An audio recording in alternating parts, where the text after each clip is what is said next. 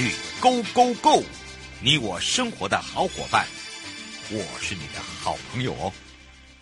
瑶瑶再度回到了 You Like Show FM 零四点一正声广播电台，陪同大家也再一次的回到了哦，这个台湾高等检察署柯以如检察官时间，我们的主任了。那么今天呢，要跟大家聊到的呢，用生活化的方式呢，让大家知道这个言论自由的界限到底在哪里，以及妨碍名誉罪哦，到底呢是如何来去做一个判定。那当然说到了这个言论自由的界限跟妨碍名誉罪章呢，言论自由是哦。现在这个宪法赋予人们基本的权益跟保障，但是在刑法保障个人名誉法益呃名誉的一个这个法益之前呢，其实还是有明定所谓的妨害名誉罪章的一个处罚。但是因为这两者就是在那一线之间哦，那怎么样来去呃这个做一个平衡？就像我们的这个天秤就天平一样哦，所以今天会来聊到就是个言论。自由是不是宪法赋予人民的一个基本权利跟保障？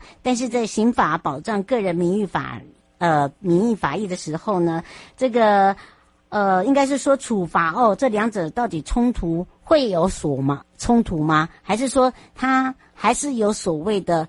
呃，刚刚好，哈，大家也不会踩到左边，也不会踩到右边，就是不会踩到左脚，也不会踩到右脚。所以我要开放零二三七二九二零，让全省各地的好朋友、内地的朋友、收音机旁朋友跟网络上的朋友呢，赶快来让呃，可以如假官，我们的主任跟大家打个招呼，哈喽。Hello，瑶瑶午安，各位听众朋友，大家午安，大家好。是，当然呢，今天呢，我们昨天要来讲到的这个，虽然感觉上好，哦哟，怎么这么严肃？但是我们用生活化告诉大家，你看我刚才说不会踩到桌子，也，不会踩到脚，但是有时候不小心真的踩到，哎，就是因为踩到了，可能裙子太长了，或者是鞋子太高了，但是呢，就是真的踩到摔跤了。对吧？嗯嗯，对对对，有时候讲话讲的不顺了，哎，打结了，诉讼来了，对对对，就很麻烦呢、啊。嗯，对，其实其实今天我想要跟大家分享这个主题，最主要也是因为我们一百一十二年宪判字八号刚出来了。那哎，就就像瑶瑶刚才跟大家各位听众朋友说，就是说其实言论自由是宪法保障嘛。嗯。那为什么刑法还要弄一个妨害名誉罪章？大家就觉得很奇怪。你不是说言论自由是应该被保障的吗？是啊。但大家不要忘了，名誉权、隐私权也是宪法保障的范围。所以大家都是宪法保障，那到底界限该怎么画？那宪判十八号其实呃，他画出了一个界限。那我就觉得说蛮蛮想跟我们听众朋友分享，因为其实呃，有时候说真的哦，就是现在到处都在爆料嘛。嗯。爆料说真的也是有时候也是踩在言论自由跟妨害名誉，甚至有违反个资法的一个界限里头。那我们到底要怎么在说话的时候，我们要怎么去确认说自己的话说出来哦，不会让自己惹到官司？是嗯哦，是在言论自由保障的范围之内。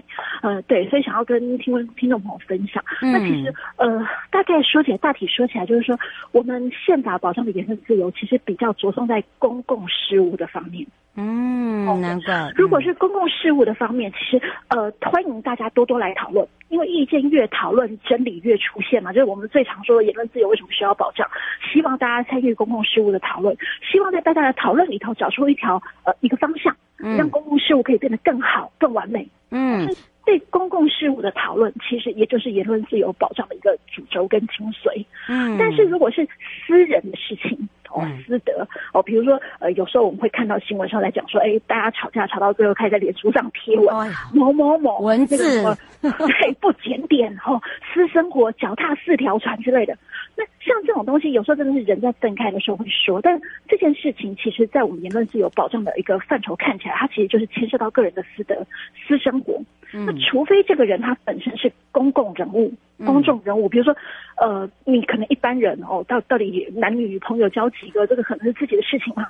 嗯，但如果是老师都教学生当女朋友，那这个问题就比较严重，他会牵涉到那个教师跟学生的一个往来政治问题。嗯，但同样是讨论同样的事情，但是看他是用什么样的面向来解析。如果只牵涉到个人私德，那说真的，言论自由跟名誉权的保障，言论自由会比较退缩。嗯，我就是说，我们这时候认同说，这个人的隐私，这个人的生活，呃，因为到底要交几个女朋友，或是男女朋友有没有定论，这个都是私生活的事情，不值得。大家浪费呃这样子的一个讨论议题放在公共的视野之内。嗯，而且我发现现在大家讲话哦都比较口无遮拦，然后也没有什么想法，然后呢就直接，然后也不求证。你有没有发现你自己？对对对，因为其实呃，我我们这么说好了，就是我刚才说爆料公社嘛，最近脸书社团很红的，就大家都来爆一爆，好吧，就来 爱的爆爆，对，就是那个爆料无罪哦，对，但是真的爆料都无罪吗？你牵涉到别人的名誉权，牵涉到别人的隐私，可以这样任意贴在一个公众的视野，让公众那样任意批评，完全没有查证吗？其实是呃，我们的宪判十八号就是告诉大家不可以这样子。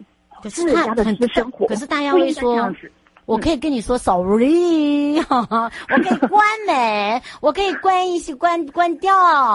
所以你有没有发现现在就变成这样子一个情形？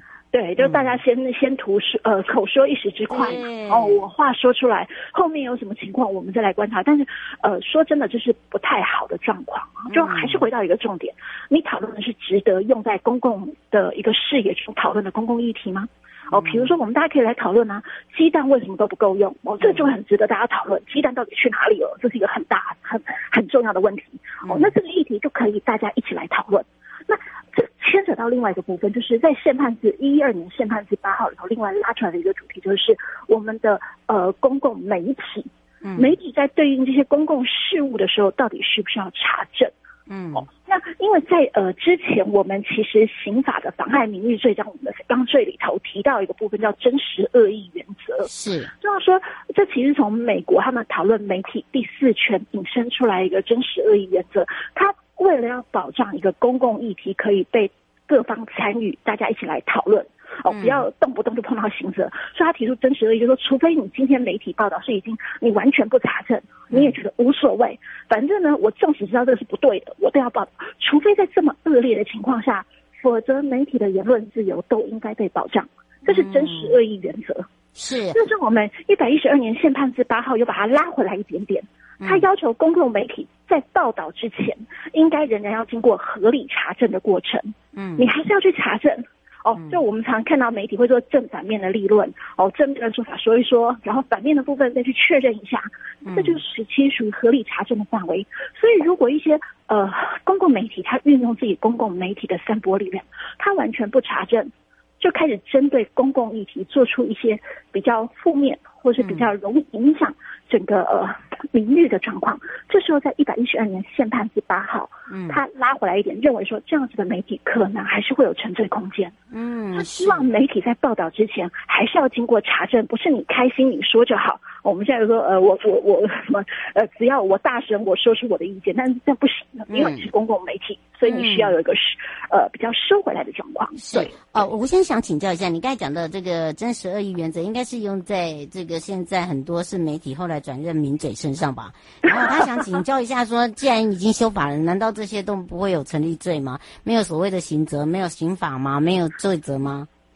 哦，对，这个说的还蛮重要，就是其实我们这个法律没有修正，只是我们法律的适用范围，妨害名誉罪、诽谤罪一直都在。对，只是我们在宪判字八号之前，一百一十二年宪判字八号之前，我们会比较尊重媒体哦，或者名嘴，因为你们在讨论的是公共议题，我们不希望引发寒蝉效应，就是哎，一说话我就抓你。我们大家都不敢说，这就是寒蝉效应。我们不希望这种结果发生，所以我们抓了一个真实恶意原则，把大家在说话前的一个求证也好，或是主观的恶意，我们限缩到很小。除非你真的是故意要说别人坏话，嗯，否则不会成立诽谤罪。但宪判字八号出来之后，他其实就拉回来要求说，你在说话前，纵使你讨论的是公共议题，我们还是希望你可以尽一个合理查证的义务，包括名嘴。嗯，包括舆论节目都一样，你要做一个基本的查证，不能因为你开心，今天就说 A 是卖国贼，嗯，B 是卖国贼，你没有合理查证，你不能这样子任意呃妨害他人的名誉。嗯，是黄小姐想请教一下，你的这个说到媒体，他说是不是要需，应该要应该要来去制定一个设限？呃，因为其实我们现在有的就是一个刑法的诽谤罪的罪章，那只是说它在适用上。到底应该从严或是从广？那这其实就是我们今天主题说的妨害名誉、名誉权的保障跟言论自由的保障界限到底该怎么画？嗯，那你要另外去设一个法条。那其实我们本来就有广电法，我们最早期你要上什么新闻都是要经过审核的。那现在因为其实那个是一个极端威权的时代，嗯，我们也不喜欢这样。你要说什么话，你要先经过审核，先经过报备才能说，那算什么言论自由？但是我们现在一路以来，我们刑法的操作，其实会让大家越来越觉得说，好像说话都不要负责。嗯，所以对一百一十二年宪判之八号，他会把大家再拉回来一点，说，哎，不是不用负责哦。你要知道，你如果是个人，我可能在脸书上贴哦，那我的影响范围可能比较小。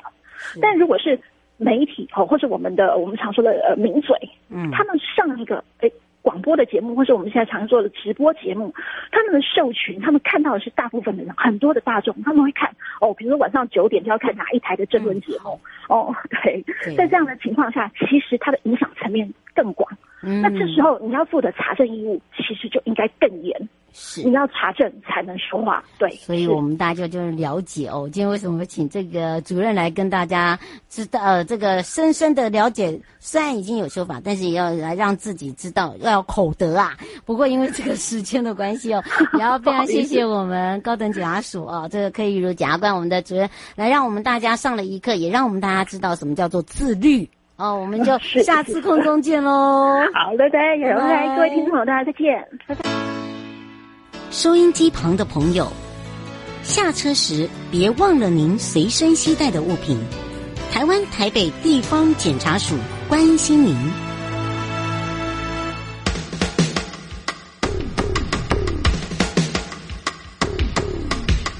各位听众朋友，大家好，我是台北市政府检察局中正第一分局分局长张家煌。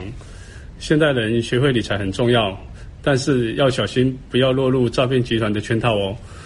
如果你在脸书、IG 或 LINE 上有收到投资群组的邀请，或是假冒名嘴、名人进行招募，他标榜高获利、稳赚不赔、高报酬等等，就可能是诈骗哦。